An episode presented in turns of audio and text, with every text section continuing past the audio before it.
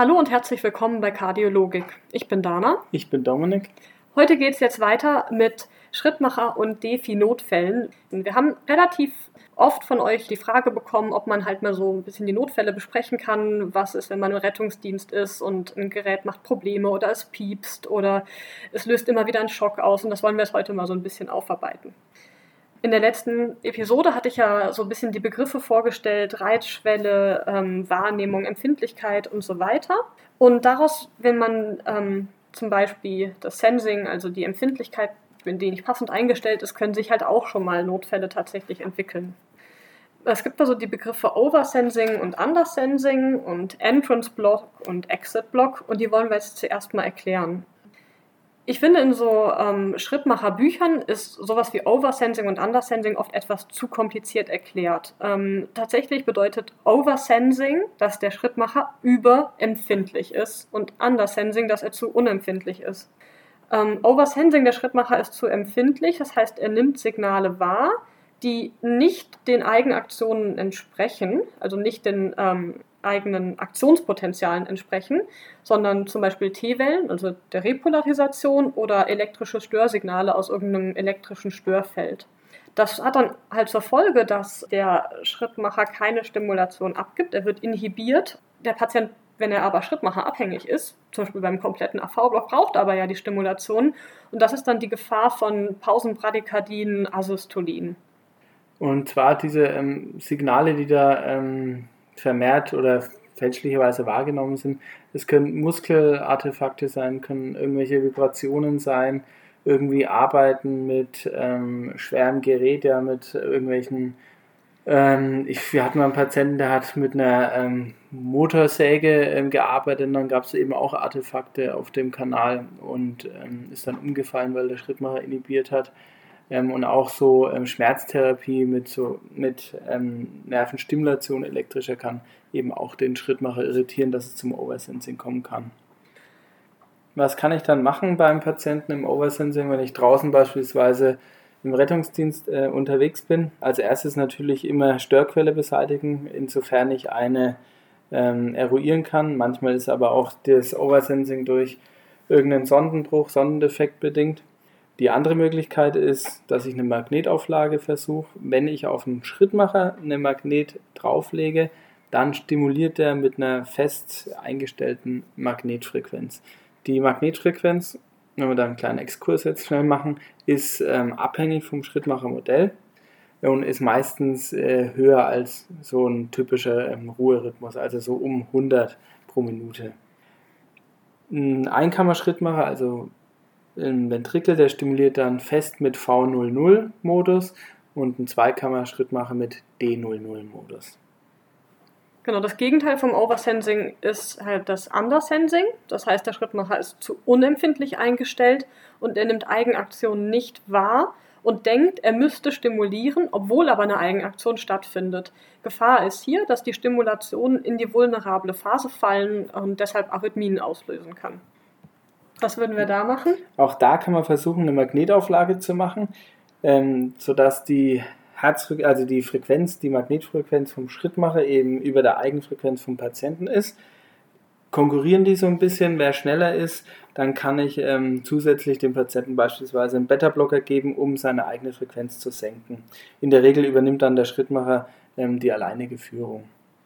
Okay, dann haben wir noch Entrance Block. Was heißt das? Das heißt letztlich einfach komplettes Undersensing. Also der Schrittmacher nimmt überhaupt nichts mehr wahr und wieder eben Stimulation in vulnerable Phasen rein. Das kann man dann im EKG auch manchmal daran erkennen, dass man ähm, Schrittmacher-Spikes in den Erdsacken oder in den T-Wellen sieht.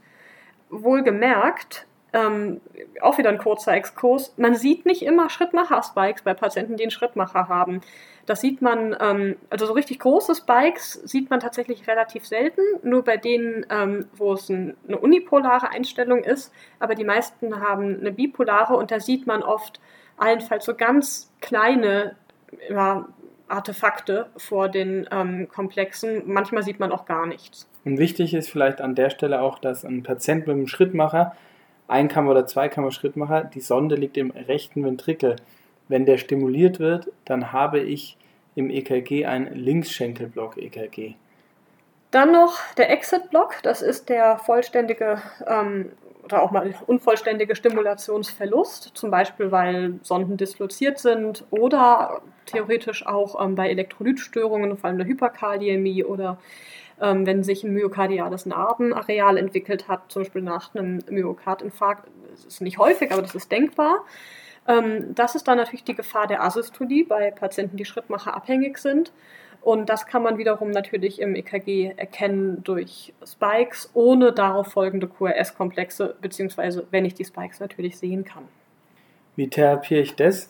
Da werde ich mit meiner Magnetauflage in der Regel nicht weiterkommen, weil auf meinen ähm, Reiz kommt eben keine Antwort. Was man machen kann, wenn man jetzt in der Klinik ist, Schrittmacherkontrolle und vielleicht die Reizschwelle erhöhen, vielleicht ist die angestiegen.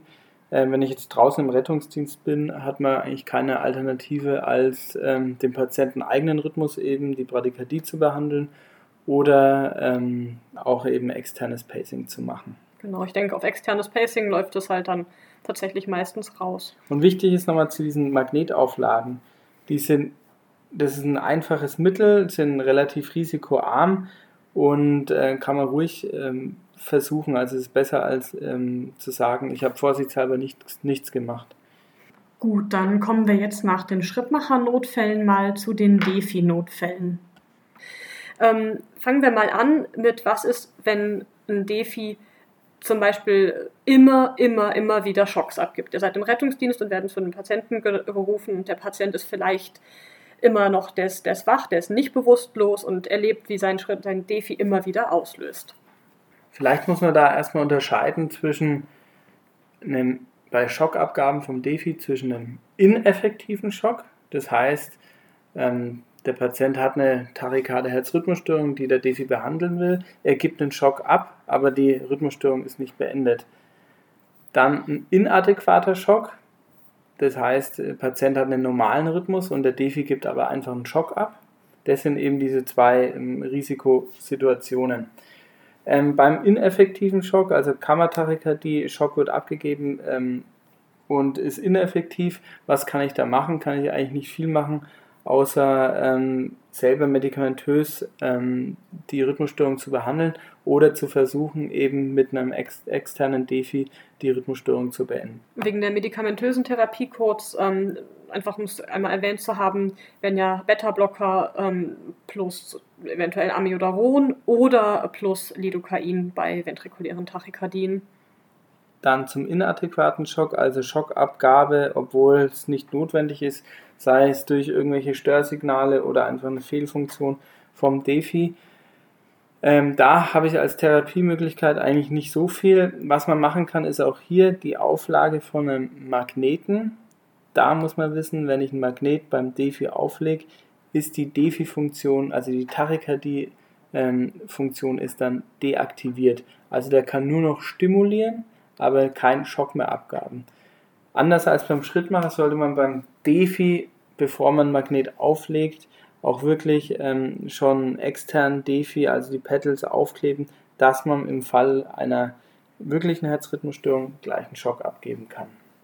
Eine Sonderform ist noch so ein ähm, Arrhythmic Storm, dass wir das nur mal angesprochen haben.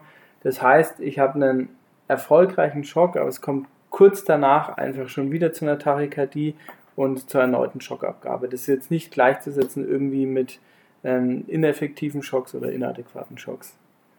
Ähm, woran man ähm, inadäquate Schocks auch so ein bisschen erkennen kann, ähm, jetzt rein von der Anamnese her oder vom klinischen Szenario, ist, dass die ähm, plötzlich wirklich wie aus heiterem Himmel für den Patienten auftreten.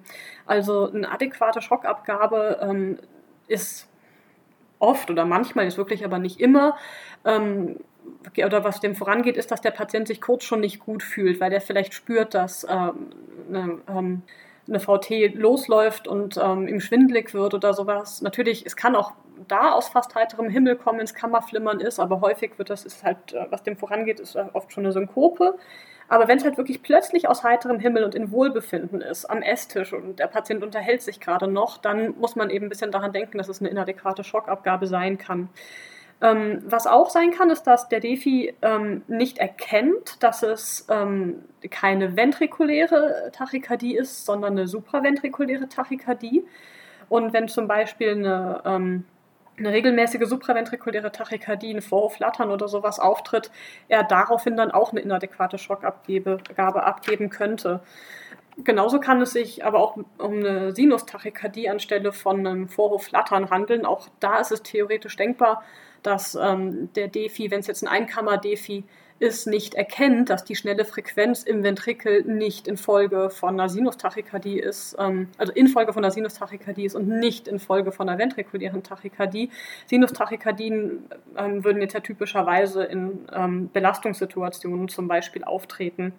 Ähm, was macht man da? Äh, man versucht natürlich die Ursache zu behandeln, ähm, also beim Vorhofflimmern ähm, eine Frequenzkontrolle oder ähm, gegebenenfalls eine medikamentöse oder elektrische Kardioversion. Ähm, außerdem sollte man sich dann bemühen, das Gerät umzuprogrammieren. Allerdings ist es ähm, so, dass grundsätzlich Defis tatsächlich die Möglichkeit haben, zu diskriminieren, ob es sich um eine VT handelt oder nicht. Also die haben mehrere einstellbare Optionen, wo man die, die Spezifität sozusagen schon eigentlich in aller Regel sehr gut einstellen kann, damit es eben nicht zu solchen inadäquaten Reaktionen kommt. Okay, ähm, jetzt nächstes ähm, präklinisches Szenario. Ihr seid im Rettungsdienst und werdet zu einem Patienten gerufen, der sehr aufgeregt ist, weil sein Gerät die ganze Zeit Piepstöne abgibt. Was kann das bedeuten? Also erstmal muss man sagen, es gibt je nach Hersteller unterschiedlichste Arten von Piepstönen. Ähm, es kann auch teilweise sein, dass es gar nicht wie ein wirklicher Piepston ist, sondern eher so eine Vibration. Und ähm, die Aggregate haben letztendlich auch häufig unterschiedliche Piepstone. Gibt es zum Beispiel eine, macht die, die, die, die, die, die.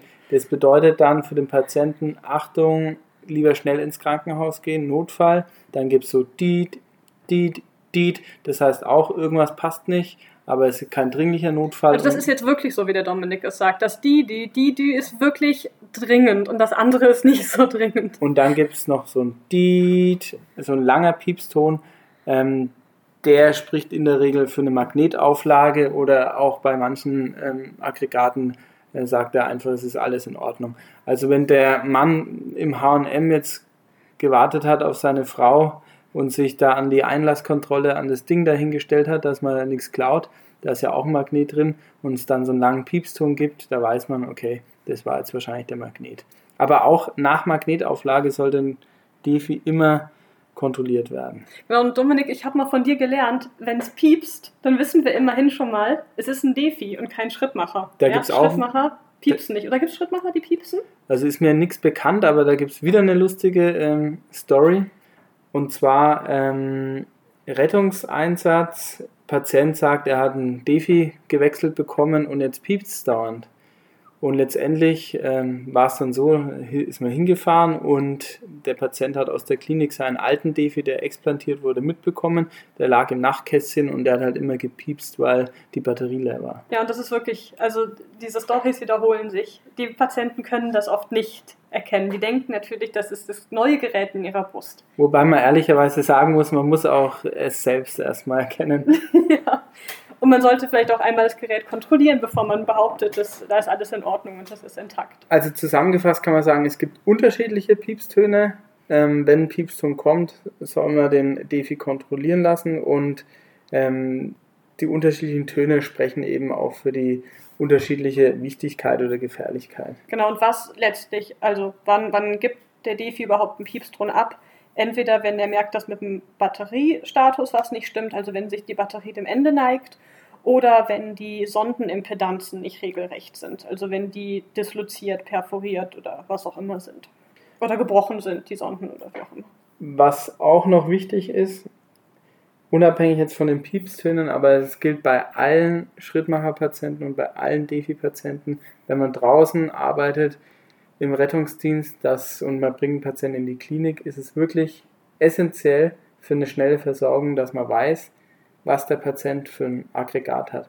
Also, ja. dass man den Schrittmacher und Defi-Ausweis, der ist mindestens genauso wichtig wie der Medikamentenplan und äh, die Vordiagnosen, dass man die parat hat. Auf jeden Fall.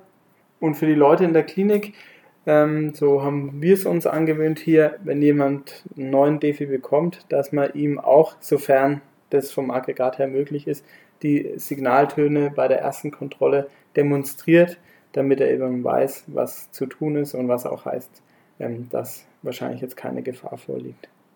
Genau, und nochmal ein Nachtrag ähm, zur Schockabgabe. Also es ist schon so, dass wenn ein Patient, der also ein ICD-Träger, das erste Mal eine Schockabgabe erlebt, dass ähm, dann auch zeitnah eine Kontrolle erfolgen sollte. Es muss nicht direkt unmittelbar notfallmäßig sein, aber sagen wir mal ähm, spätestens einen halben Tag später.